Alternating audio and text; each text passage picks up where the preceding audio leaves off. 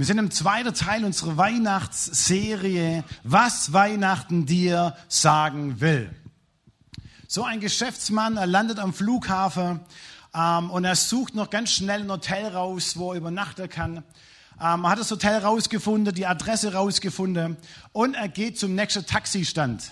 So, er in dieses Taxi ein, gibt ihm dementsprechend die Adresse durch und der Taxifahrer fährt los. Während dieser Taxifahrer ein Weilchen unterwegs ist, alles wunderbar war, klopfte der Geschäftsmann dem Taxifahrer auf die Schulter. Klopf, klopf, klopf.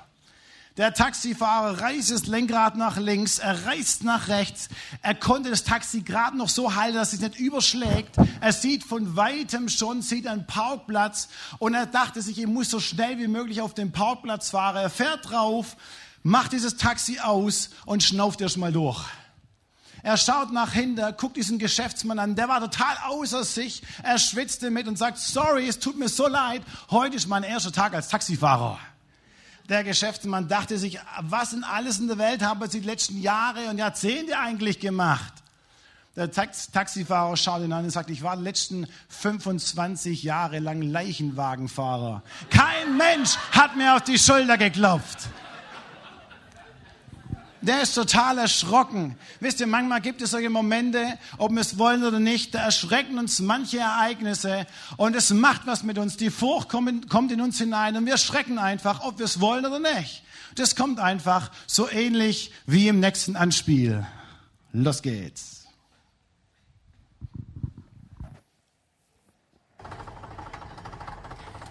Tja, das, das Leben ist wie eine Achterbahn. Und ich dachte immer, das sei eine Redewendung, aber ja, jetzt sitze ich hier, ich komme hier irgendwie nicht mehr raus. Und zu wissen, dass das Leben gleich ein völlig anderes ist, das ist schon ein mieses Gefühl. Und irgendwie geht es ja auch richtig steil hoch. Äh, vor allem zu wissen, wenn das die wilde Fahrt erst noch richtig losgeht, das macht die Sache jetzt auch nicht gerade viel besser. Und es ist irgendwie ein komisches Gefühl hier. Und ja, zu wissen, nee, es ist unsicher. Und dazu kommt ja noch, ich weiß ja noch nicht mal, wie die Sache danach weitergeht. Ich weiß nicht, wie ich danach dastehen werde. Ich weiß nicht, wie, wie das Ganze hier enden wird. Zu allem Überfluss habe ich mal den Satz gehört, dass der einzige Weg aus der Angst hinaus ist, ist, dass man durch die Angst hindurch muss. Sehr, sehr hilfreich jetzt in dem Moment.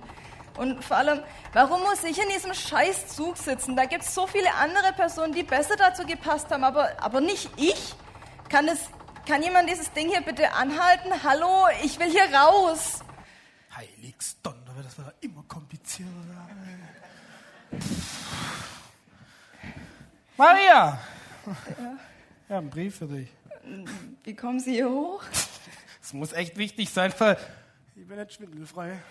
Ja, aber es ist ein richtig ungünstiger Zeitpunkt, weil wissen, sehen Sie nicht, dass es bei mir gleich bergab geht? Umso wichtiger muss wahrscheinlich die Nachricht sein. Okay.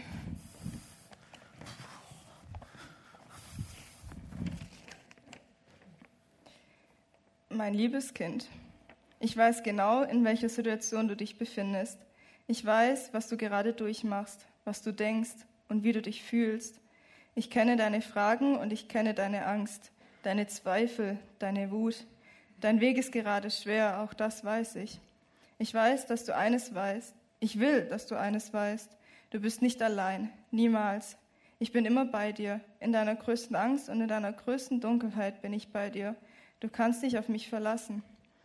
Und auch wenn es sich für dich gerade schwer anders anfühlt, ich habe alles unter Kontrolle. Dein Leben liegt in meiner Hand. Ich passe auf dich auf und beschütze dich. Hab keine Angst, vertraue mir. Ich bin bei dir. Gott ich bin bei dir.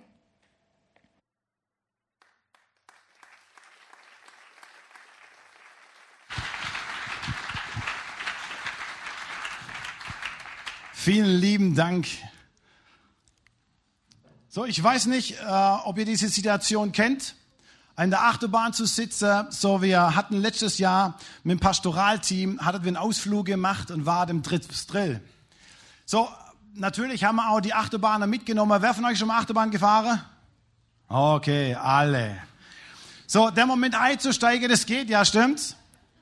Aber der Moment tatsächlich drin zu sitzen, wenn es nach oben geht, so das ist schon eine andere Hausnummer. So vor allem für mich, ich habe Höheangst. Ich, mir wird so fast schwindelig, wenn ich auf der Bühne stehe.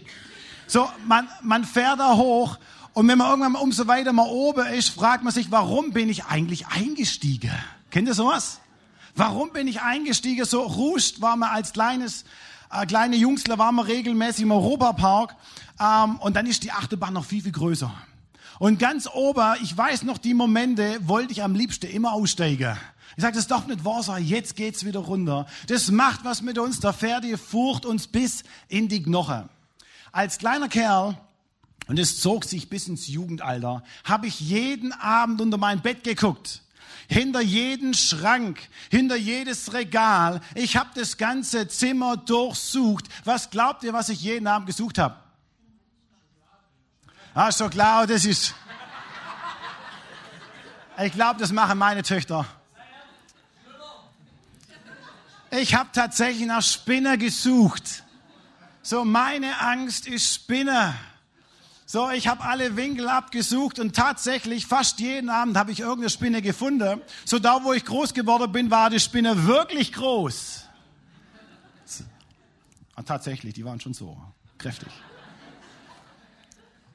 So, ich habe eine richtige Spinne, Angst, fast schon eine Spinnephobie. So, manche Leute lieben Spinnen. Für mich war das absolut schon immer bis heute nicht ganz so einfach. So, meine Freunde haben das mitbekommen, dass ich eine Spinnenangst habe und dass die Tiere mir nicht so gut liegen. So, sie kamen auf die glorreiche Idee, in meinem Junggeselletag ähm, ein paar Aufgaben mir zu stellen. Und da war die Frage, tue ich es oder tue ich es nicht? Und meine Frau durfte später bei der Hochzeit es quasi erraten, ob ich es mache oder nicht mache. So, sie waren ganz besonders kreativ und haben sich die Sache rausgesucht, was so richtig, was so richtig mir Furcht und Angst machte.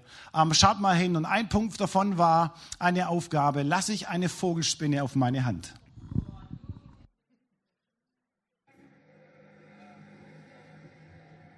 Hallo miteinander.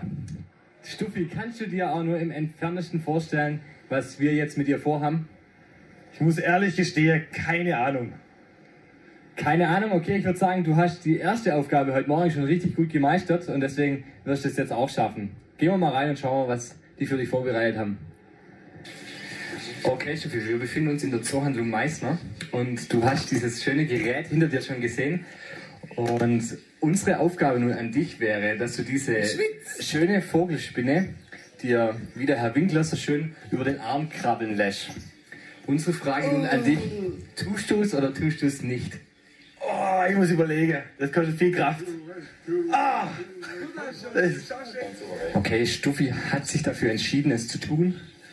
Und schauen wir mal, ob er danach noch lebt oder nicht. Giftig ist er nicht. Auf geht's, Stuffi.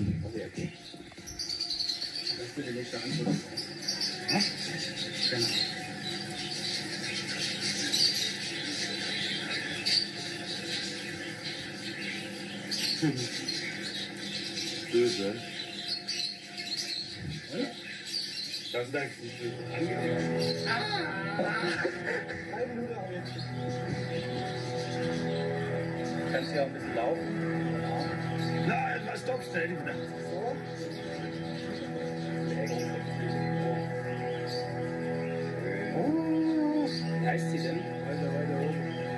Angelika. So wie das sich wie beim Bruder. Ah! Ich muss hier mal zumachen. Stopp, Angelika, stopp.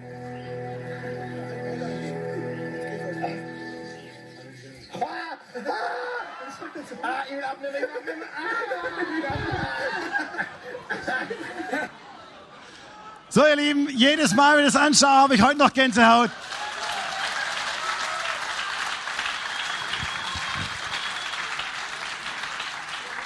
So, ich hoffe, ihr könnt heute Abend noch gut schlafen.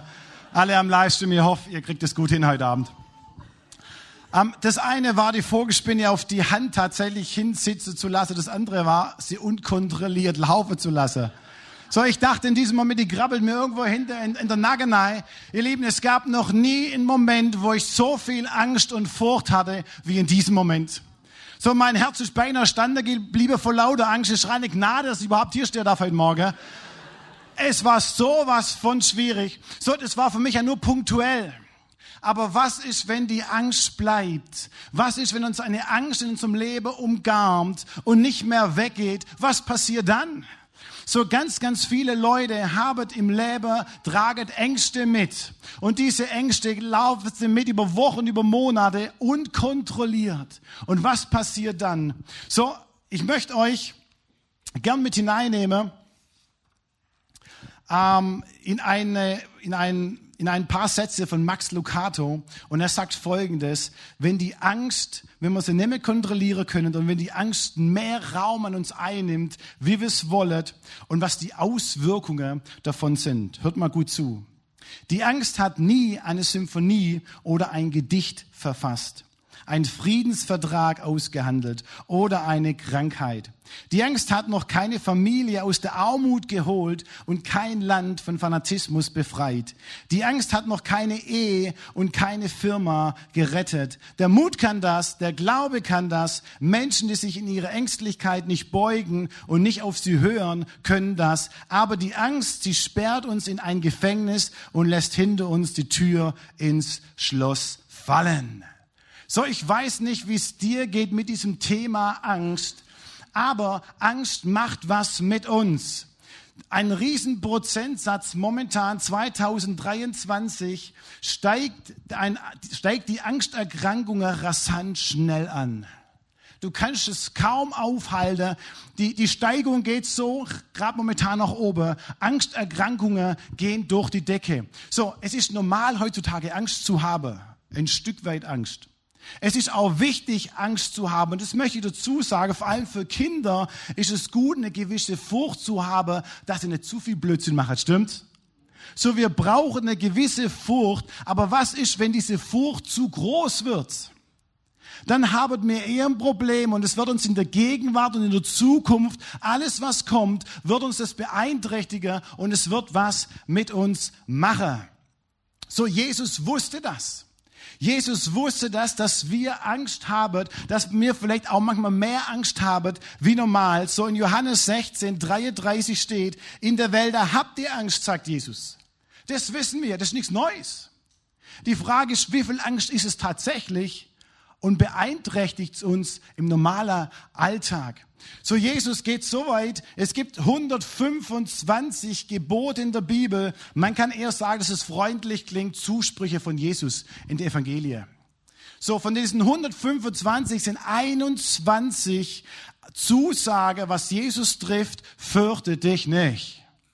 Fürchte dich nicht. Das ist die Top-Challenge, was Jesus setzt. Nur im Vergleich zu setzen, das zweithäufigste, was Jesus sagt, ist mit achtmal, liebe Gott und deinen Nächsten.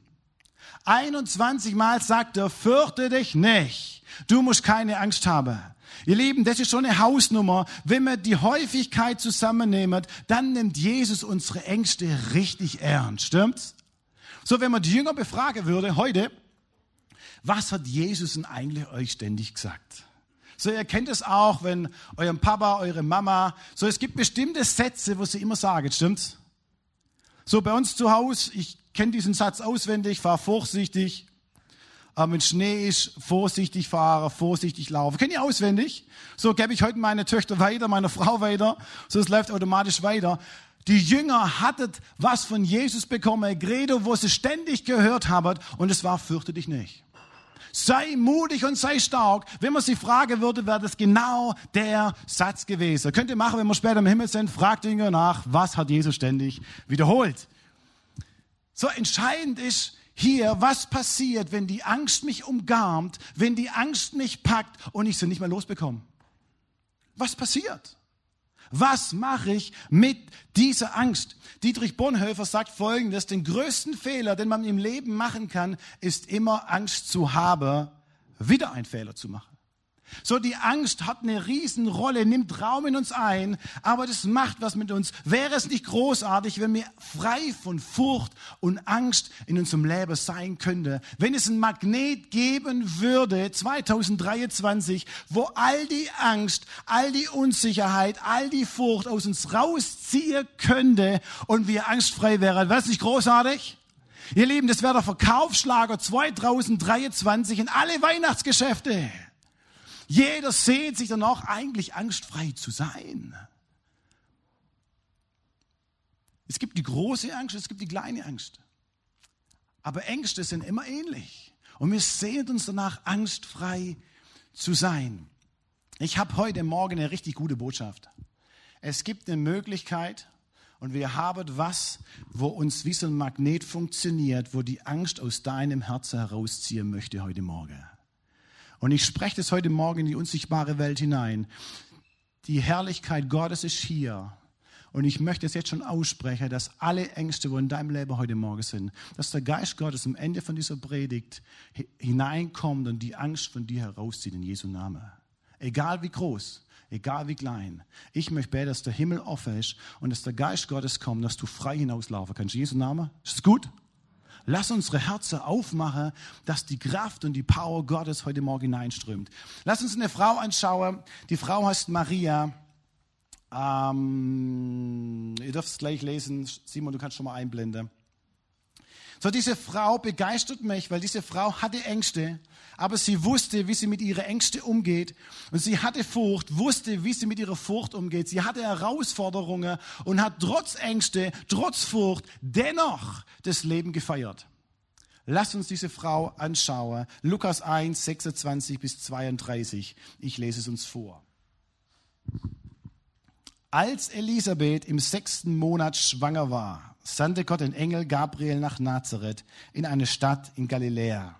Zu einem Mädchen, das noch Jungfrau war. Sie hieß Maria und war mit einem Mann namens Josef verlobt, einem Nachfahren von David.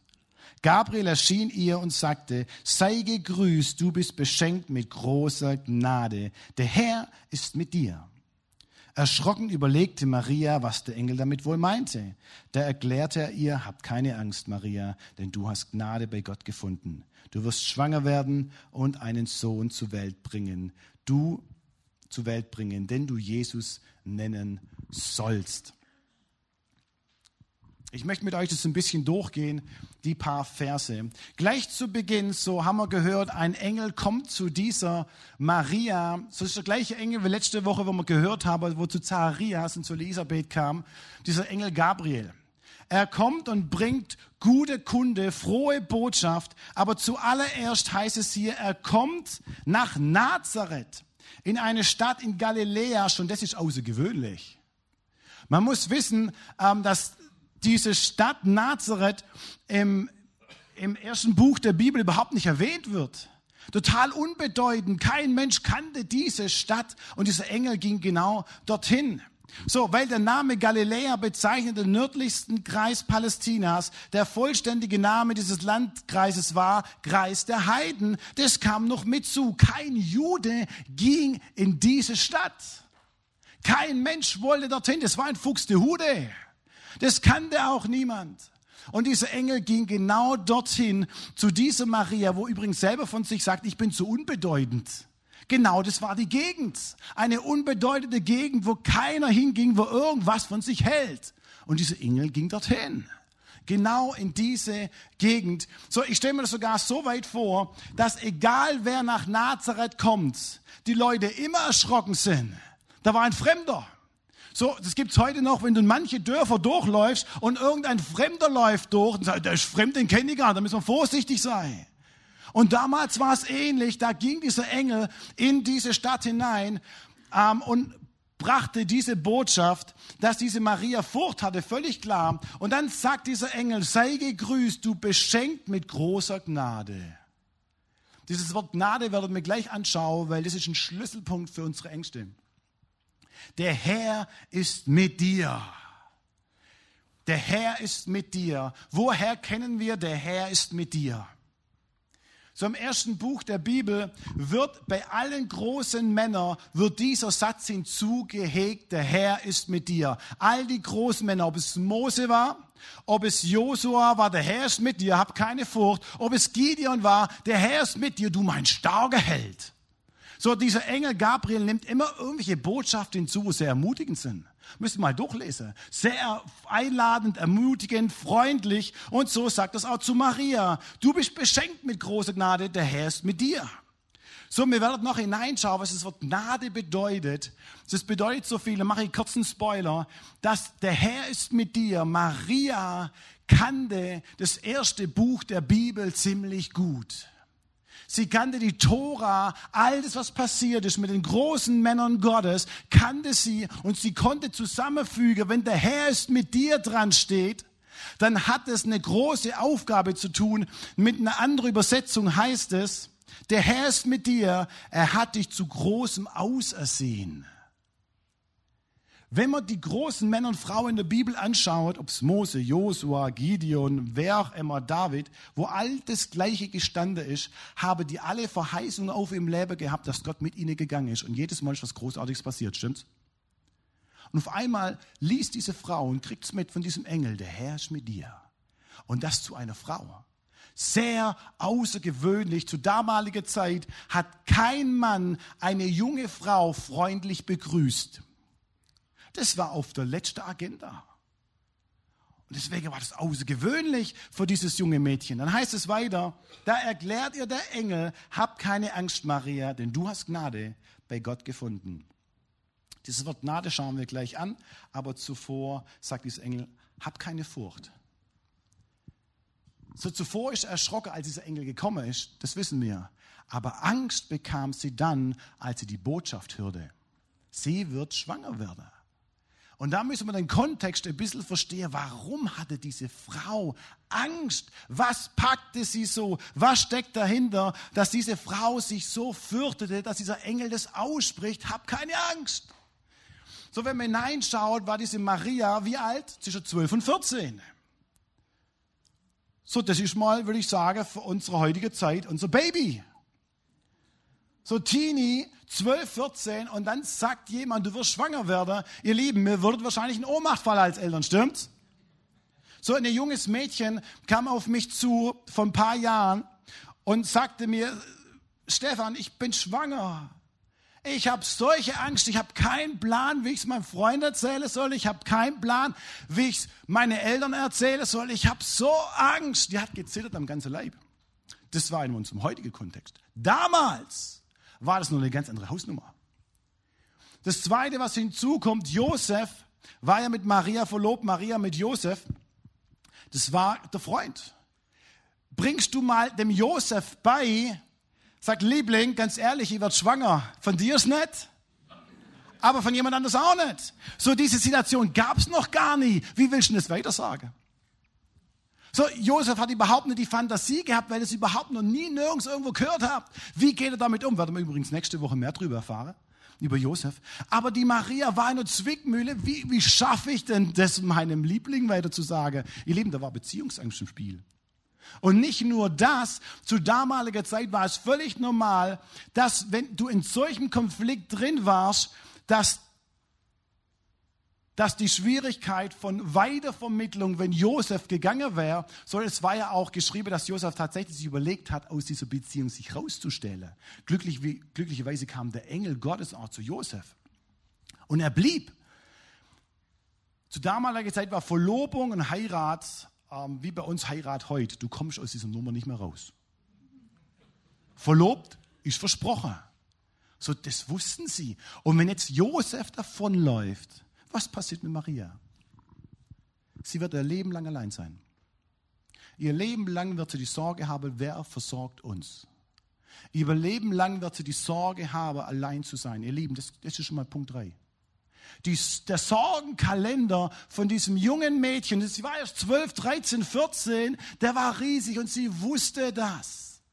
Das dritte, was mitkam, ist, dass es wenn es die Verwandtschaft mitbekommt, wenn es die Familie mitbekommt, wenn es das Dorf mitbekommt, was für eine Schmach. Die Verurteilungen, was über dieses junge Mädchen sie Anhörer haben müsse, das Gerede von anderen, die Ablehnung von anderen war gewaltig. Und ich sage nochmal, das Mädchen war 13.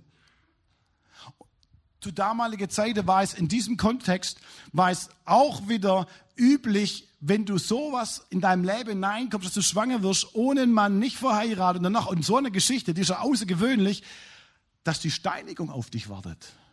Ihr Lieben, das war Todesangst. Das ist nicht einfach nur so. Die, das junge Mädchen hat einen ganzen Kalender voller Ängste mit sich gebracht, als sie das hörte. Und jetzt kommen wir an einen Punkt, wo wir verstehen dürfen, sie hatte jegliche Gründe dafür gehabt, verzweifelt mit Furcht und Angst zu ringen. Das war ihr Denkensmuster in diesem Moment. Und ich weiß nicht, ich glaube, wenn es mir so ergangen wird, mir hätte schon ein, ein Punkt gereicht, um verzweifelt zu sein. Sie hat einen ganzen Kalender. Und sie war 12, 13. Wisst ihr, Maria konnte mit dieser Angst kontrolliert umgehen. Maria hat ein Geheimnis gehabt, dass diese Angst sie nicht erdrückt, sondern im Gegenteil, was man nachher lesen würde, sie fängt an zu feiern.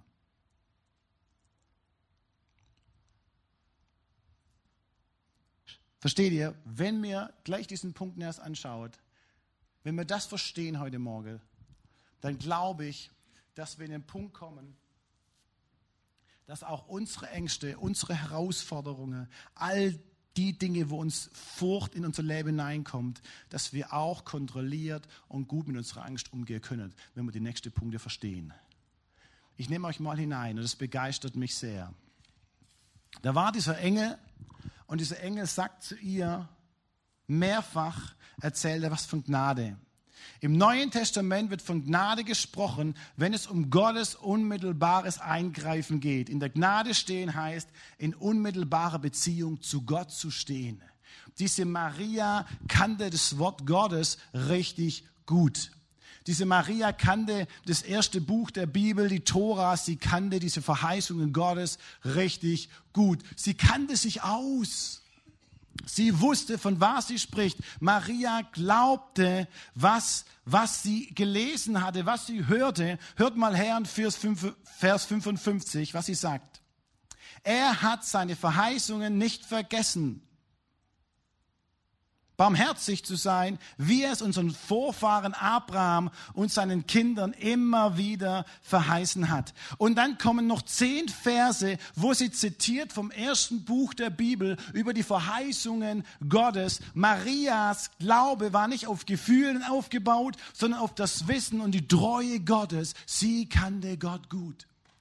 Sie kannte die Verheißungen Gottes in ihrem Leben gut. Sie vertraut ihn, sie liebt ihn und sie ehrt ihn. Das hören wir nachher nochmal. Sie kannte diesen lebendigen Heiland in ihrem Leben fantastisch gut.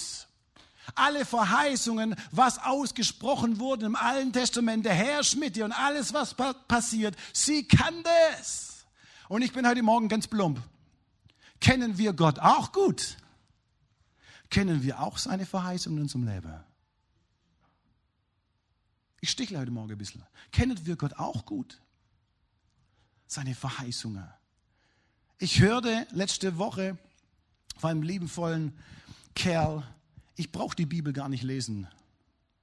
Ich habe sie mal gehört. Ich brauche sie nicht lesen. Ich brauche das Ganze nicht. Ich gehe vom Gefühl aus. Fühlt sich gut an oder nicht gut. Ihr Lieben, die Verheißungen Gottes zu wissen, ist ein entscheidender Punkt, ob du dich tatsächlich freuen kannst, wenn Krise da sind. Sie kannte die Verheißungen Gottes in ihrem Leben gut. Ich mag diese Geschichte von Jesus, wo er mit seinen Jüngern auf dem See war. Das war eine außergewöhnliche Geschichte, weil es war ein, ein ein Moment, wo Stürme auf dem See waren. Und die Bibel spricht nicht von normalen Stürmen, sie spricht von einem Seebeben. Das heißt, es waren auch Fischer mit dem Boot. Sie kannten selbstverständlich auch die Stürme, äh, wo für sie völlig normal war, zu fischen und das Ganze irgendwie ähm, mit dabei zu sein. Aber dieses Seebeben war außergewöhnlich. So, die Jünger hatten Angst und Jesus, so heißt es, er schlief. Und ich lese euch mal vor, was hier geschrieben steht. Während die Jünger vor Angst vergingen, so, das ist die größte Form hier in diesem Text vom Griechischen. Sie sind verflossen vor Angst. Und das war halt keine kleine Jungs. Das war halt Haudege, das war halt Fischer. Sie wussten, was auf dem, auf dem See alles passiert. Vor Angst vergingen, schlief Jesus seelenruhig weiter. Als sie ihn weckten, stand er auf und bedrohte den Wind und die Wellen. Und es wurde still. Wo ist euer Glauben? sagte Jesus. So, Jesus steht auf, die Äugler total verschlafen und sagt, wo ist euer Glaube? Wisst ihr, die Jünger von Jesus, wenn ich ein Jünger gewesen wäre, ich wäre richtig zornig gewesen. Jesus, was ist mit dir los? Ey, wir gehen hier gleich unter, die Angst steht uns bis zum Hals. Ich muss ständig reiere über die Reling, weil es so große Wellen sind. Jesus, und du kommst schon mit deiner Floskel um die Ecke. Wo ist denn euer Glaube? Ich wäre vielleicht richtig zornig geworden. Ich weiß nicht, wie Jesus das ausgesagt hat. Entweder hast du es richtig zornig gesagt. Wo ist euer Glaube? So richtig laut. Müsstet ihr auch gehört haben, wenn ein richtiger Sturm war. Ich glaube nicht, dass er es leise gesagt hat. Und wisst ihr, mich begeistert es. Jesus ist schon mitten im Sturm und schläft. Seelenruhig heißt es. Selig, selig kommt von einem Punkt vom Griechischen her, ist erfüllt, wunschlos glücklich, schlafend. So, Jesus liegt hier im Boot und er schläft. Er feiert, man kann ja sagen, er feiert diesen Moment. Schön schaukeln, ein bisschen, keine Ahnung es scheint ihn, scheint ihm wirklich nichts auszumachen. Und ich feiere diesen Moment. Jesus schläft. Aber ich freue mich, dass ich das rauslesen darf. Wisst ihr warum? Weil die Jünger mit, mit, mit im Boot waren, wo Jesus war und sie hatte trotzdem Angst. Vielleicht bist du hier heute Morgen und dir steht auch die Furcht und die Angst bis zum Halse. Ich möchte dir sagen, auch wenn Jesus in deinem Lebensboot sitzt, dürfen wir Angst haben. Das ermutigt mich. Wir als Christen sind nicht außer vor, dass wir keine Angst haben. Die Jünger hatten Angst, obwohl Jesus mit dem Boot sitzt. Aber das ist nicht entscheidend. Entscheidend ist, was Jesus sagt. Wo ist euer Glaube? Traut ihr mir nicht mehr zu, sagt Jesus. Und hier diesen Vers zu verstehen, bevor sie in dieses Boot gestiegen sind, bevor sie quasi auf den See hinausgerudert, gesegelt sind, sagt Jesus folgendes. Wir fahren auf die andere Seite des Sees. So Jesus spricht es aus, wir fahren auf die andere Seite des Sees. So die Jünger hatten es wahrscheinlich gar nicht richtig wahrgenommen oder zumindest vom Kopfmäßig kapiert, aber es rutschte wahrscheinlich nicht ins Herz. Jesus sagt nicht, wir fahren bis zur Mitte des Sees und dann kommt ein Sturm, ihr Lieben, und dann schaukelt und dann gehen wir unter. Nein, Jesus sagt, wir gehen bis, zum, bis zur anderen Seite des Sees. Oder Jesus sagt nicht, wir fahren bis zum Dreiviertel des Sees, ihr Lieben. Dann kommt ein Wind, dann schaukelt's. Und ihr Lieben, ins Seepferdchen haben wir geübt. Ihr könnt super schwimmen und dann schwimmen wir der Rest. Das kommt nicht. Was sagt Jesus? Wir fahren zum an, zu der anderen Seite des Sees. Was Jesus ausspricht, ihr Lieben, das ist entscheidend. Die Verheißungen Gottes dürfen wir hören. Und ich sage was hinzu, nicht überhören. Die Jünger haben es überhört. Wir fahren auf die andere Seite des Sees. Jesus wusste es. Klar, wir fahren auf die andere Seite. Ist klar, stimmt oder nicht? Wir kommen da irgendwie durch. Die Jünger hatten das nicht begriffen. Das war nur im Kopf, aber das war nicht im Herz. Ich möchte euch heute Morgen ein paar Verse mitgeben, weil ich glaube, es ist für der eine oder andere heute Morgen entscheidend wichtig, die Verheißungen Gottes zu hören. Die Zusage Gottes für dein Leben zu hören. Und ich habe ein paar Bibelstellen mitgebracht, wo die eine oder andere Bibelstelle wahrscheinlich nur in dein Herz heute Morgen fällt. Hör mal gut zu. Wenn Gott sogar die Blumen so schön wachsen lässt, die heute auf der Wiese stehen, mögen aber schon auf der Wiese stehen, morgen aber schon verbrannt werden, wird er sich nicht erst recht um euch kümmern? Vertraut ihr Gott so wenig, macht euch keine Sorgen. Was für welche kraftvolle Verheißungen, egal wo du mittler drin stehst in deinem Leben, sagt Jesus, macht euch keine Sorge. Vielleicht bist du 55 Jahre jung und sagst, Menschenskinder, die Krise, die Wirtschaftskrise geht mir richtig nah und ich habe keinen Plan, was ich die nächsten zehn Jahre irgendwo bis zur Rente, wie ich da irgendwie durchkomme. Ich möchte dir sagen, die Verheißung Gottes sagt dir, dass Gott sich um dich kümmert. Versteht ihr? Das sind die Verheißungen Gottes, die dürfen vom Kopf ins Herz fallen. Das ist so wichtig zu verstehen. Übrigens, 2023 sind die Top-Ängste folgendermaßen mit 65 Prozent.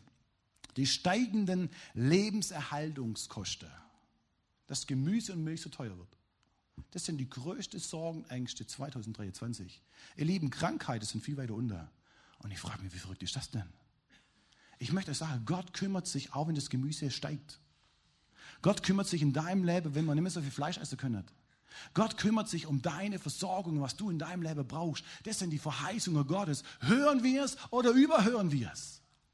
Versteht ihr? Das sind die Verheißungen Gottes. Matthäus 10, 29. Kauft man nicht zwei Spatzen für einen Groschen. Und doch fällt nicht einmal ein Spatz auf die Erde, ohne dass euer Vater es weiß. Bei euch aber ist sogar jedes Haar auf dem Kopf gezählt. Gott sei Dank. Habt also keine Angst. Ihr seid Gott mehr wert als einen ganzen Schwarm Spatzen. Amen. Ihr Lieben, ich war so froh, als ich diesen Vers vor 20 Jahren gelesen habe. Jedes Haar auf meinem Kopf gezählt. Heute muss er bei der Barthaare ein bisschen mehr zählen. Aber ihr Lieben, Ängste. Gott kennt jedes einzelne Haar auf deinem Kopf, jede Situation. Gott hat den Blickwinkel von oben. Er weiß, wie es dir geht. Er weiß, wie du in der Familie ringst. Er weiß, wie du in der Arbeit ringst. Er weiß, wie du in deiner Krankheit wirklich von Tag zu Tag neu aufstehen musst, neu glauben musst. Er kennt doch die Situationen aber du bist ihm mehr wert als ein ganzer Schwarm Spatze. Was für eine Verheißung! Hören wir es nur oder überhören wir es? Was für eine kraftvolle Verheißung. Hebräer 13, Vers 6. So können wir getrost sagen, der Herr ist mein Helfer. Ich werde mich nicht fürchten. Was kann mir ein Mensch schon tun? Hey, wenn du morgen zur Arbeit gehst oder zur Schule, ich möchte, ich möchte dir ermutigen, du bist nicht allein. Du hast jemand mit dir, wo dir beisteht, in deine Zahlen, wo du drehen musst, in deine unterschiedliche Prüfungen, wo du leisten musst. Es gibt jemanden Beistand, der ist mit dir mit dabei. Der Schöpfer uns der Himmel, der ist mit dabei und er trägt dich und er hilft dir. Amen. Ihr Lieben, ich war in einer, in einer Prüfung als technischer Zeichner ähm, und ich, das waren zwei Drittel ähm, dieser Prüfung, wo, wo ich leisten musste. Wenn ich da durchgefallen wäre, oder wenn, wenn es nicht gelungen wäre, wäre ich durchgefallen. So, ich war in dieser Prüfung, ich saß da. Nach vier Stunden kam ich auf die Idee, meinen Computer dementsprechend ein bisschen zu drehen und ich habe auch meine Sachen gut gerechnet und wollte schon auf die nächste Aufgabe übergehen. Dann kam ein Prüfer vorbei und er schaute einfach über meine Blätter in meinen Computer rein. Und er guckt rein und sagt, Herr Friedrich, rechnen Sie mal nochmal durch. Und ich dachte mir, sind vier Stunden dran gesessen. Die Prüfung geht den ganzen Tag, acht Stunden. Vier Stunden habe ich schon gebraucht und ist nicht richtig. Was mache ich jetzt? So, ich habe mich nochmal hingesetzt, nochmal eine Stunde durchgerechnet. Bin tatsächlich auf den, Drahler, gekommen. War ich so frei, meinem Prüfer habe ich so ein bisschen rechts hingedreht, dass er drauf gucken sollte. Und er guckt mich an und sagt, sagt ey, fünfte Stunde, drei Stunden habe ich noch. Noch vier andere Aufgaben muss ich auch noch erledigen. Ich habe mich eigentlich schon heimfahren sehen. Für mich war das gelaufen. Ich war auch später im Zug, das weiß ich noch, ich war später im Zug, wo ich dachte, eigentlich ist die Prüfung ähm, gelaufen. Das ist meiner Cousine im Zug gesagt, die Prüfung ist gelaufen. So, zweite Mal, das dritte Mal, nochmal eine Stunde, sechs Stunden ging dann rum. War ich so frei und habe es nochmal meinem Prüfer hingelegt. Und sagt, wenn er jetzt irgendwas macht, dann, dann, dann kann ich es vergessen. Und dann guckte er mich an und sagt, hm. Aber ich dachte, sechs Stunden, jetzt habe ich noch zwei Stunden, um die andere Aufgabe zu machen. So, was ich aber spannend finde, dass wir einen Helfer mit unserer, in unserer Situation haben, der uns hilft, stimmt's? Wir haben jemand mit dabei, wo es sich nicht lumpen lässt, mit uns ins Geschäft zu gehen, mit uns in die Schule zu gehen. Wisst ihr, ich habe eine blöde Angewohnheit, bitte das nicht nachmachen. Ich bete mehr für Prüfungen, wie ich lerne. So, das ist nicht für jedermanns Sache. Ich muss es eher, eher, eher, eher andersrum machen, mehr lernen, vielleicht wie zu beten, ausgeglichen zu machen. Aber eins zu verstehen, ich habe einen Gott, der mit mir geht und wo mich nicht hängen lässt. Ihr Lieben, das ist mitentscheidend. Ich mag Psalm 23, wenn ich schon wanderte im finsteren Tal, fürchte ich kein Unglück, denn du bist mit mir. Wisst ihr, Jesus sagt nicht mittendrin und Gott sagt auch nicht mittendrin, jetzt bist du halt mal im finsteren Tal, jetzt ist halt mal richtig ungemütlich, ich möchte mal wieder auf die Höhe, ciao. Nein, Jesus geht mit dir durch, Hand in Hand, bis du wieder auf deine Höhe kommst. Jesus verspricht es, die Verheißungen Gottes zu spüren und zu erleben. Gott, du gehst mit mir. Das müssen wir verinnerlichen, nicht nur, nur zu hören oder nicht zu überhören, es wahrzunehmen. Mein Favorite Vers 41,10 von Jesaja. Fürchte dich nicht. Ich bin mit dir. Weiche nicht, denn ich bin dein Gott. Ich stärke dich. Ich helfe dir. Ich halte dich durch die Rechte meiner Gerechtigkeit und meine Hand. Gott hält dich, er geht mit dir, er stärkt dich, egal wo du hingehst. Ihr Lieben, die Verheißungen Gottes zu verstehen, wahrzunehmen, das ist eine Kraft und eine Power, wo, wo mega ist. Glaubt ihr das? Und ich sage euch auch warum.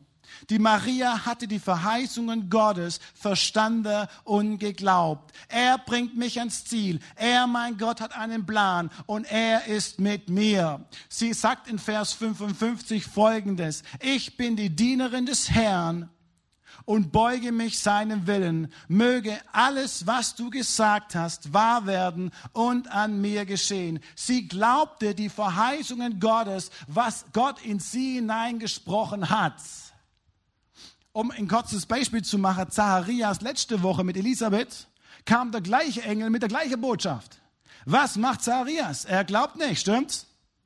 Diese Maria war wohlgemerkt kein Priester, war wohlgemerkt nicht gefühlt 885 Jahre alt. Sie war 13 und sie glaubte die Verheißungen von diesem Engel, von Gott. Und wisst ihr, jetzt müsst ihr euch vorstellen, diese Maria, so heißt es ein paar Verse weiter, sie eilte mit dieser Botschaft, was der Engel ihr sagte, zu Elisabeth. Das war die Verwandte, wo wir letzte Woche gehört haben. Sie eilte, und es steht wirklich, sie eilte. Äh, die Tagesreise sind fünf Tagesreise, bis sie bei Elisabeth war. So haben es die hochgestochene Theologe ausgerechnet. Fünf Tagesreise. 13-jähriges Mädchen. Und sie eilt dorthin bei Elisabeth. Dann kommt sie dort an, ist bei Elisabeth drei Monate und Elisabeth sagt ihr Folgendes. Gesegnet bist du, Maria, weil du geglaubt hast, dass der Herr tun wird, was er gesagt hat. Gesegnet bist du, Maria, weil du geglaubt hast, dass der Herr tun wird, was er gesagt hat. Das sind die erste Seelepreisungen im zweiten Buch der Bibel. Das heißt folgendes, um das ein bisschen runterzubrechen. Glückwünsche an Menschen, deren Lebensentwürfe zum Gelingen führen. Im Sinne von glücklich seid ihr, wenn ihr so und so lebt. Noch weiter runtergebrochen. Die Verheißungen Gottes, was Maria glaubte, lässt sie glücklich, froh und zuversichtlich sein, trotz die ganze Stürme. Ihr Lieben, das sind die Verheißungen Gottes. So, die Maria hat das Baby immer noch im Bauch gehabt.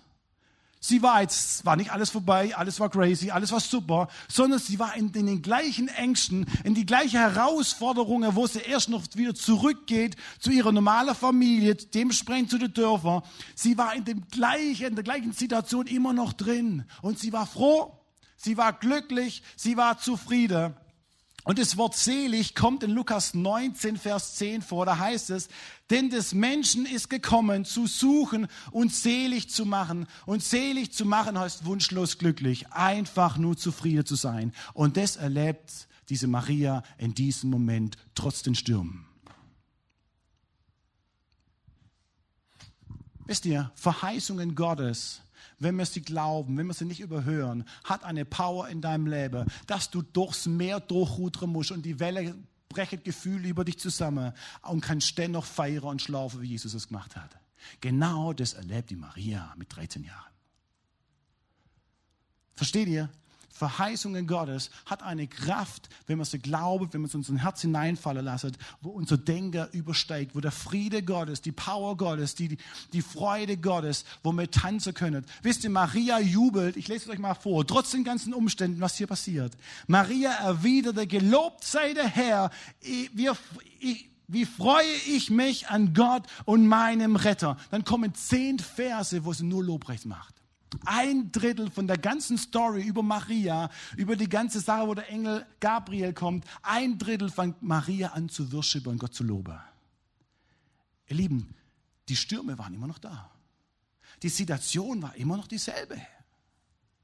Die Verheißungen Gottes sind in ihr Leben gekommen und jetzt geglaubt. Und jetzt kommt was Verrücktes heute Morgen, da möchte ich euch echt herausfordern. Wir werden nachher in Richtung Ende von der Predigt zu einem Punkt kommen. Manche Dinge können wir nicht machen. Wir können nicht schnipsen und die Angst ist weg, das funktioniert. Aber wir können diesen lebendigen Heiland, diesen Gott, der für uns alles getan hat, der am Kreuz für uns gestorben ist. Und wenn wir zwei Weihnachten feiern, wo Jesus auf die Welt kam, diesen Retter, wir können diesen Einlader ganz neu in unser Leben sagen, ich gebe dir alles, was ich habe. Ich gebe dir all meine Angst. Und ich möchte die übernatürliche Glocke aufmachen. Komm mit deiner Power, komm mit deinem Geist in meinem Herz. Sei wie ein Magnet und zieh alles heraus, was mich trennt von dir. Zieh alles heraus, was mir Angst macht. Komm hinein und wirk du übernatürlich. Wichtig, das ist das Übernatürliche. An das Übernatürliche zu glauben, und das machen wir heute Morgen, und das wollen wir später aussprechen, dass der Geist Gottes dich auf eine Art und Weise einlädt, dir begegnet, dass die Kraft und die Power dir deine Angst zieht. Die entscheidende Frage, was mir noch machen dürfen, möchte ich das? Und die Maria sagt folgenderweise, auf diese Art und Weise gibt es eine Einladung Gottes. Ich lese euch mal vor. Ich bin die Dienerin des Herrn. Man kann auch sagen, ich bin die Magd. Und beuge mich seinem Willen. Möge alles, was du gesagt hast, wahr werden und an mir geschehen. Trotz Ängste, trotz Herausforderungen, war sie bereit, die Kontrolle über Leben Jesus zu überlassen, Gott zu überlassen und ihre Ängste an ihn abzugeben, weil sie ihm vertraute, dass er es gut machte. Die Kontrolle zu überlassen, können wir von Maria lernen. Im jungen Mädchen, wo er ganze Palette voll hat, was in der Zukunft alles passieren könnte, gibt sie jemand ab, wo es gut mit ihr meint. Und das ist unser lebendiger Jesus im Himmel oftmals so schwer und doch noch so einfach. Und mein Wunsch ist heute Morgen, und das ist auch, was wir ausgesprochen haben im Gebet, dass wir nachher die Möglichkeit haben, Jesus, komm in mein Leben, komm in mein Herz, wirk übernatürlich und nimm alles raus, was die Angst in mich hineinlegt. Debbie kommt nach oben. Debbie wird uns berichten, wie sie ihre Angst losbekommen hat, welche Schwierigkeiten sie hatte und welche Verheißungen in ihrem Leben waren. Dankeschön. Hallo, ich darf euch heute ein bisschen was aus meinem Leben erzählen. Ich bin die Debbie, für die, die mich noch nicht kennen. Ich habe in meinem Leben große Angst erlebt und durfte Gott, den ich da zum Glück schon kannte, auf eine ganz ähm, neue Art und Weise nochmal kennenlernen und auch kennenlernen, dass viele Bibelverse, die wir so hören und die auch zum Beispiel in so Predigten gesagt werden, dass die wirklich stimmen. Ich ähm, darf Hebamme sein und arbeite seit elf Jahren in diesem Beruf, der für mich viel mehr als nur ein Beruf ist, ist meine Berufung. Ich arbeite in einer sehr großen Klinik im Kreissaal und zu dem Zeitpunkt, wo ich ein sogenanntes Live-Event hatte, wie man das im Neudeutschen sagt, ähm, war ich stellvertretende Kreissaalleitung. Ich habe im Oktober 2020 ähm, in meinem Dienst frühmorgens im Dunkeln eine Schwangere aufgefunden, die sich das Leben genommen hatte. Und ich war alleine und habe seitdem ganz viel Angst in meinem Leben gehabt. Normalerweise lernen wir in solchen Berufen, dass man ja die Sachen im, in der Arbeit lässt und wieder nach Hause geht. Ähm, bei dieser Sache ging das leider nicht. Die hatten sehr große Auswirkungen auf mein Privatleben gehabt. Ich hatte ein dauerhaftes Gefühl von Angst. Ich hatte das Gefühl, verfolgt zu werden. Ich konnte Dunkelheit und geschlossene Türen überhaupt nicht mehr ertragen. Ich konnte nicht alleine sein und ich konnte nicht schlafen. Und es war, ähm, kann sehr kraftraubend sein, wenn man nicht schlafen kann. Genau, auch manche Schwangere waren für mich irgendwie ähm, gefährlich. Das klingt vielleicht komisch, aber ich hatte vor manchen Schwangeren tatsächlich ähm, Misstrauen, wenn die zu uns in die Arbeit gekommen sind. Wenn ich dann Angst hatte, zu Hause war das meistens, war ich wie erstarrt. Ich konnte mich nicht mehr richtig bewegen. Ich konnte ähm, kaum noch atmen. Ich wusste auch nicht so genau, was ich dann machen soll. Und meine größte Angst war, dass ich dann nicht mehr rauskomme, dass ich da drin bleibe. Ich habe dann Gott sei Dank ziemlich schnell eine Traumaberatung gefunden ähm, zu der ich immer wieder hin bin. Und die hat mir dahingehend geholfen, dass sie erstmal gesagt hat, es ist alles in Ordnung, was du annimmst. Das hat mich schon mal entspannt, das hat sie auch immer wieder zu mir gesagt. Und dann hat sie mir mein Gehirn ein bisschen erklärt. Ich weiß nicht, wer die Amygdala kennt, aber seitdem ich die Amygdala kenne, ähm, habe ich auch wieder was dazugelernt. Die ähm, warnt uns immer. Also das ist das, wenn wir Angst haben, auch was der Stefan vorhin erzählt hat, das ist die Amygdala. Und der muss man dann ganz oft sagen, dass es vorbei ist, damit die aufhört, ähm, ständig Alarm zu schlagen. Das habe ich gemacht. Ähm, ich habe ganz viel Licht angelassen ähm, in meiner Wohnung. Das hat mir oft geholfen, ähm, auch beim Schlafen oft aber ich konnte nicht alleine sein und auch nicht alleine schlafen. Und das hatte auch eine große Auswirkung auf mein Privatleben. Das war sehr anstrengend für meinen Partner und für mich. Manchmal bin ich auch zu Menschen gegangen, habe mich viel mit Menschen umgeben, aber zu, zu, schlussendlich hat auch das zu Stress geführt, weil ich eigentlich ein Mensch bin, der auch mal gerne alleine ist. Schlussendlich hat tatsächlich jetzt ähm, rückwirkend betrachtet nur mein Glaube an Gott mir geholfen, ähm, weil ich mich an die Verheißungen erinnert habe, die ich, die ich immer wieder gehört hatte in meinem Leben. Zum Beispiel ein Vers aus Hebräer 11, Vers 1. Was ist der Glaube? Er ist ein Rechnen mit der Erfüllung dessen, worauf man hofft ein Überzeugtsein von der Wirklichkeit unsichtbarer Dinge. Das war zum Beispiel für mich dann klar, dann habe ich gedacht, ja, das stimmt, das muss, das muss einfach stimmen. Er hat es mir versprochen, dass er da ist und dann ist er es auch. Und ich habe zu Gott auch gesagt, ich, ich wüsste gern, wo er eigentlich in der Situation war. Und in der Traumaberatung habe ich dann herausgefunden, dass ähm, Gott die ganze Zeit um mich rumstand. Da war so ein Kreis um mich mit Engeln, die mich ähm, geschützt haben. Und dann habe ich zu Gott auch gesagt, ich, ich wünsche mir wirklich nur eins. Und da war ich auch ein bisschen, bin ich in Verhandlung getreten und habe gesagt, ich, ähm, ich erwarte das eigentlich, ähm, dass er meine Seele bewahrt, weil meine größte Angst war, dass ich in der Psychiatrie lande tatsächlich, ähm, weil mit, ich mit diesen Gefühlen nicht gut klarkam. Aber es war auch ganz vieles positiv. Zum Beispiel ähm, bin ich von Anfang an, habe ich nie daran rumgemacht, warum ich in den Raum reingelaufen bin. Ich bin bis heute dankbar, dass ich in den Raum gelaufen bin, nicht meine Kollegen und auch nicht ähm, vor allem unsere Hebammenschüler, die wir ganz oft losschicken, weil ich wollte der Frau nur ihre Tabletten bringen. Genau. Und ich durfte einfach erleben, was es in Psalm 23 auch bedeutet, wenn wir durch das dunkle Tal gehen, das erspart uns Gott nicht. Oft ist, ist es auch schön, so viele Christen zusammen und man denkt, Mensch, es ist doch ein easy peasy Leben, aber das ist es nicht. Ähm, aber Gott ist trotzdem da und geht mit uns durch und das durfte ich erleben. Genau, es sind dann noch ging dann noch so weiter, dass ich ähm, oft nachts überhaupt nicht schlafen konnte und dann ähm, mir meine Mutter mal als Kind gesagt hat, wenn man Jesus Christus sagt, dann bedeutet das, dass Jesus für uns gestorben ist und dass er somit auch die Angst besiegt hat. Und oft konnte ich wirklich nur diese zwei Worte sagen und mehr nicht, weil für mich selber beten konnte ich oft nicht. Ich hatte aber Menschen in meinem Umfeld, die für mich gebetet haben. Zwei Wochen nach dem Erlebnis hat mich meine oberste Chefin angerufen und hat gesagt, sie möchte ähm, weil unsere, unsere Kreissaalchefin einen neuen Job kriegt, dass wir zwei Stellvertreter jetzt Leitung werden. Dann habe ich gesagt, das kann sie vergessen. Ich wollte auch nicht mehr Hebamme sein. Ich wollte irgendwas ohne Verantwortung machen. Am liebsten wollte ich Floristin werden. Da habe ich gedacht, das ist was Schönes. Ich mache gern sowas mit den Händen. Und da habe ich meine Ruhe. Ähm, ja, und dann habe ich gebetet, was ich machen soll und rum und um überlegt und habe gemerkt, ich, ich kann nicht gehen. Ich habe keine Freiheit, es zu lassen. Und jetzt bin ich seit drei Jahren tatsächlich Kreiserleitung. Ähm, ich kann Gott sei Dank wieder schlafen. Nach zwei Jahren wurde es besser. Also auch an alle, die Ähnliches erleben, setzt euch nicht unter Druck. Es kommt wieder. Genau. Und ähm, wenn, wenn ich, ich habe heute manchmal auch noch Angst und wenn ich das habe, dann kann ich das inzwischen dahingehend besser, dass ich einfach sage, okay, es ist okay, dass ich jetzt Angst habe, ich nehme die Angst an der Hand und zeige ihr, dass ich Jesus habe und dass ich auch da wieder durchgehe.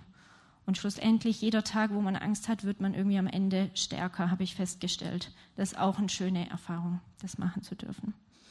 Deswegen hoffe ich, dass ich ähm, mit dieser Geschichte vielleicht manchen Mut machen konnte und zeigen konnte, dass es ähm, wirklich sich lohnt, auf Gott zu vertrauen. Vielen Dank, Debbie. Danke.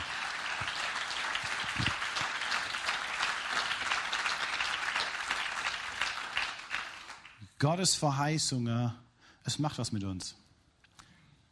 Weil die Zeit so rasend schnell unterwegs ist, werde ich meine nächsten drei Punkte extrem runterkürzen.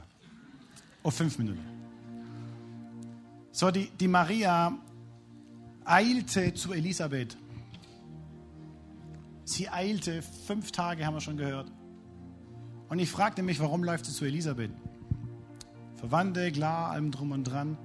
Der erste Punkt, was mir dazu einfiel, Sie läuft zu Elisabeth, ist drei Monate bei ihr und sie tauscht sich erstmal ihre Gedanken mit. Sie ist bei Elisabeth, sie tauscht ihre Ängste mit, sie sagt alles, was sie erlebt hat, sie erzählt von diesem Engel Gottes und wisst ihr was? Diese Elisabeth weiß, von was sie spricht. Sie nimmt sie mit offenen Armen auf und hört gut zu. Ich möchte dir Mut machen, heute Morgen, wenn du Angst hast, palz nicht für dich. Such dir jemand, eine Vertrauensperson in der Gemeinde, in der Familie, Verwandtschaft und pack deine Ängste auf den Tisch. Wenn es Riesenängste sind, welche Ängste auch immer, nimm Profis an die Hand.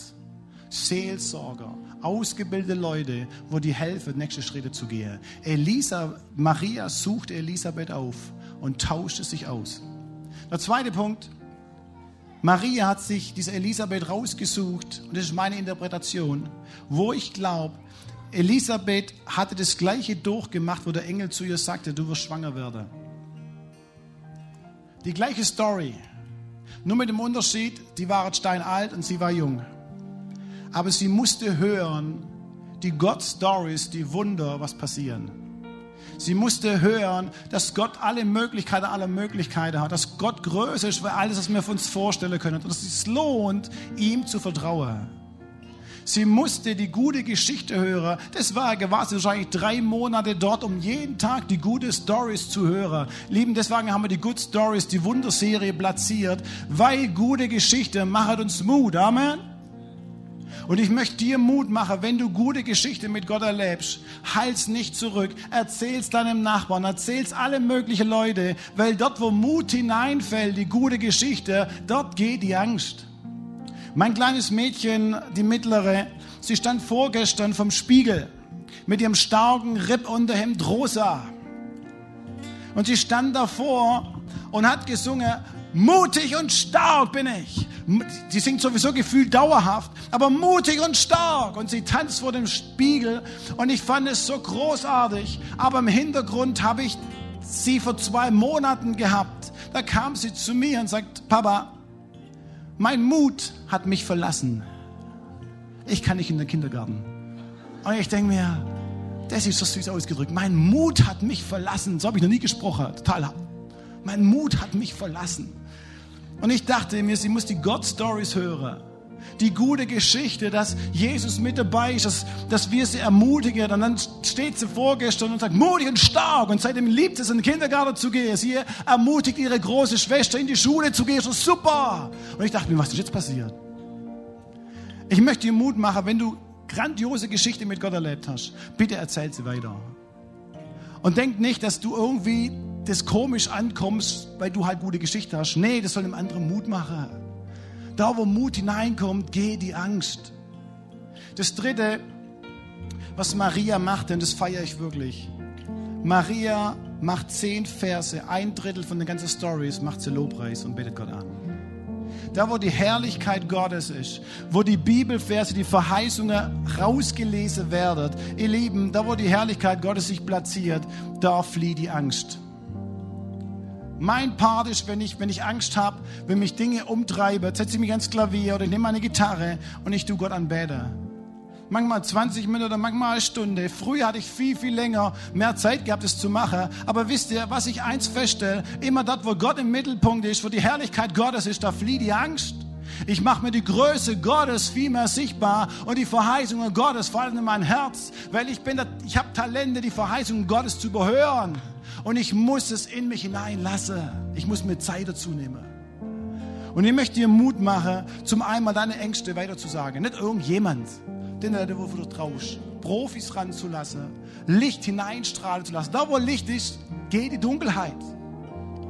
Und wisst ihr, Jesus, Jesus hat selber gesagt, in der Welt, habt ihr Angst, aber ich habe sie überwunden, ich habe sie besiegt. Wenn wir das auch noch von anderen Leuten hören, ihr Lieben, dann kriegst du wieder Oberwasser dann stehst du vielleicht vom Spiegel und sagst, ich bin mutig und stark. Heute gehe ich ins Geschäft. Amen. Ich liebe es, morgen ins Geschäft zu gehen. Ich bin mutig und stark, wie Bruce Willis mit seinem weißen Rippunterhemd. Hör dir gute Geschichten an. Such dir Personen raus, wo gute Geschichte haben. Wart nicht, bis er auf dich wartet. Such sie. Geh auf sie zu. Hier vorne sehe ich ähm, Simone und Michael, geh auf sie zu und löcher sie mit guter Geschichte. Wir haben schon ein paar von ihnen gehört. Ey, das tut, macht so Mut. Jeder von uns hat gute Geschichte. Geh auf Leute zu und lass es hören. Und das dritte, lasst uns Gott anbeten. Vielleicht stehen wir gemeinsam auf. Wir haben noch einen Song. Bevor wir in den Song hineingehen, möchte ich dich einladen, wenn du hier bist heute Morgen, du sagst, hey, ich habe echt Ängste in meinem Leben. Ich ring mit Ängsten groß oder klein. Ich möchte dich einladen, es wie das junge Mädchen Maria zu machen. Gott, ich gebe dir mein Leben. Ich weihe dir mein Leben. Ich diene dir. Ich gebe ich geb mich dich ganz hin und meine Ängste gebe ich dir gleich mit. Ich möchte dich einladen, deine Ängste zu Gott zu heben. Wenn du hier bist, lass unsere Augen zumachen. Wenn du hier bist und du merkst, du hast Ängste in deinem Leben, ich möchte dich einladen, ich werde noch ganz konkret dafür beten, dass die Kraft Gottes und die Power Gottes, die heute in den nächsten Wochen, wir werden als ganzes Pastoralteam am Morgen dafür beten, dass wirklich die Power Gottes, die Kraft Gottes, die Ängste aus deinem Leben rauszieht. Und dass es vom Überhören ins Hören hineinfällt. Aber es braucht eine Entscheidung von uns. Es braucht die Entscheidung von uns. Gott ist ein Gentleman. Und ich lade dich ein, wenn du sagst, Geist Gottes, wirkt du übernatürlich in meinem Leben. Dann lade dich ein, heute Morgen deine Hand zu Jesus zu strecken und sage, Herr Gott, hier bin ich. Hier bin ich, wirk du übernatürlich in meinem Leben. Komm hinein, nimm all diese Ängste weg. Wenn du hier bist, streck deine Hand zu Jesus. Wenn du merkst, es ist der Zeitpunkt, wo es dran ist, meine Ängste loszuwerden, streck die Hand zu Jesus. Gott, hier bin ich. Nimm meine Ängste, nimm du mein Leben, all das, was mich quält. Ich geb's dir ab und ich möchte die Verheißungen Gottes in meinem Leben akzeptieren. Ich möchte sie annehmen, ich möchte sie täglich zu mir nehmen und ich möchte, dass die Kraft Gottes in mein Leben fließt. Gott, danke für die viele Hände, Jesus, wo sich ausstrecken nach dir, zu dir. Und Gott, du siehst die unterschiedliche Sorge, die Nöte, die Ängste, wo uns wirklich manchmal leben, auch unkontrolliert. Gott, ich bete, Geist Gottes, dass du den Himmel aufmachst und dass die Kraft und die Power Gottes in unsere Ängste hineinkommt, dass der Magnet von dir, Gott, dass du all die Ängste herausziehst, Jesus dass wir uns freuen, uns den Ängsten zu stellen, weil wir wissen, mit dem Sturm, du bist mittler drin, dass wir fröhlich sein können, dass wir Zuversichtlichkeit sein können und dass wir wissen, Gott, du bist mit mir. Gott, ich bitte dich, das ist ein übernatürlicher Raum. Gott, manche Dinge können wir nicht machen. Aber Geist Gottes, ich bitte dich, komm du mit deiner Kraft und komm du mit deiner Zusage, dass all das, was uns quält, dass wir wollen mal abgeben an deinem Kreuz, Jesus. Und ich bitte dich, lass uns frei hinauslaufen. Lass uns nächste Woche die Freiheit spüren in dir, weil wir wissen, du bist mit uns und du stärkst uns und lässt uns nie im Stich. Lass uns deine Verheißung ab sofort nicht mehr überhören. Lass uns uns hören und lass es vom Kopf ins Herz fallen in deinem lebendigen Namen. Gott, du bist mit uns in Jesu Namen bei all unseren Situationen. Amen. Amen, liebe Gemeinde.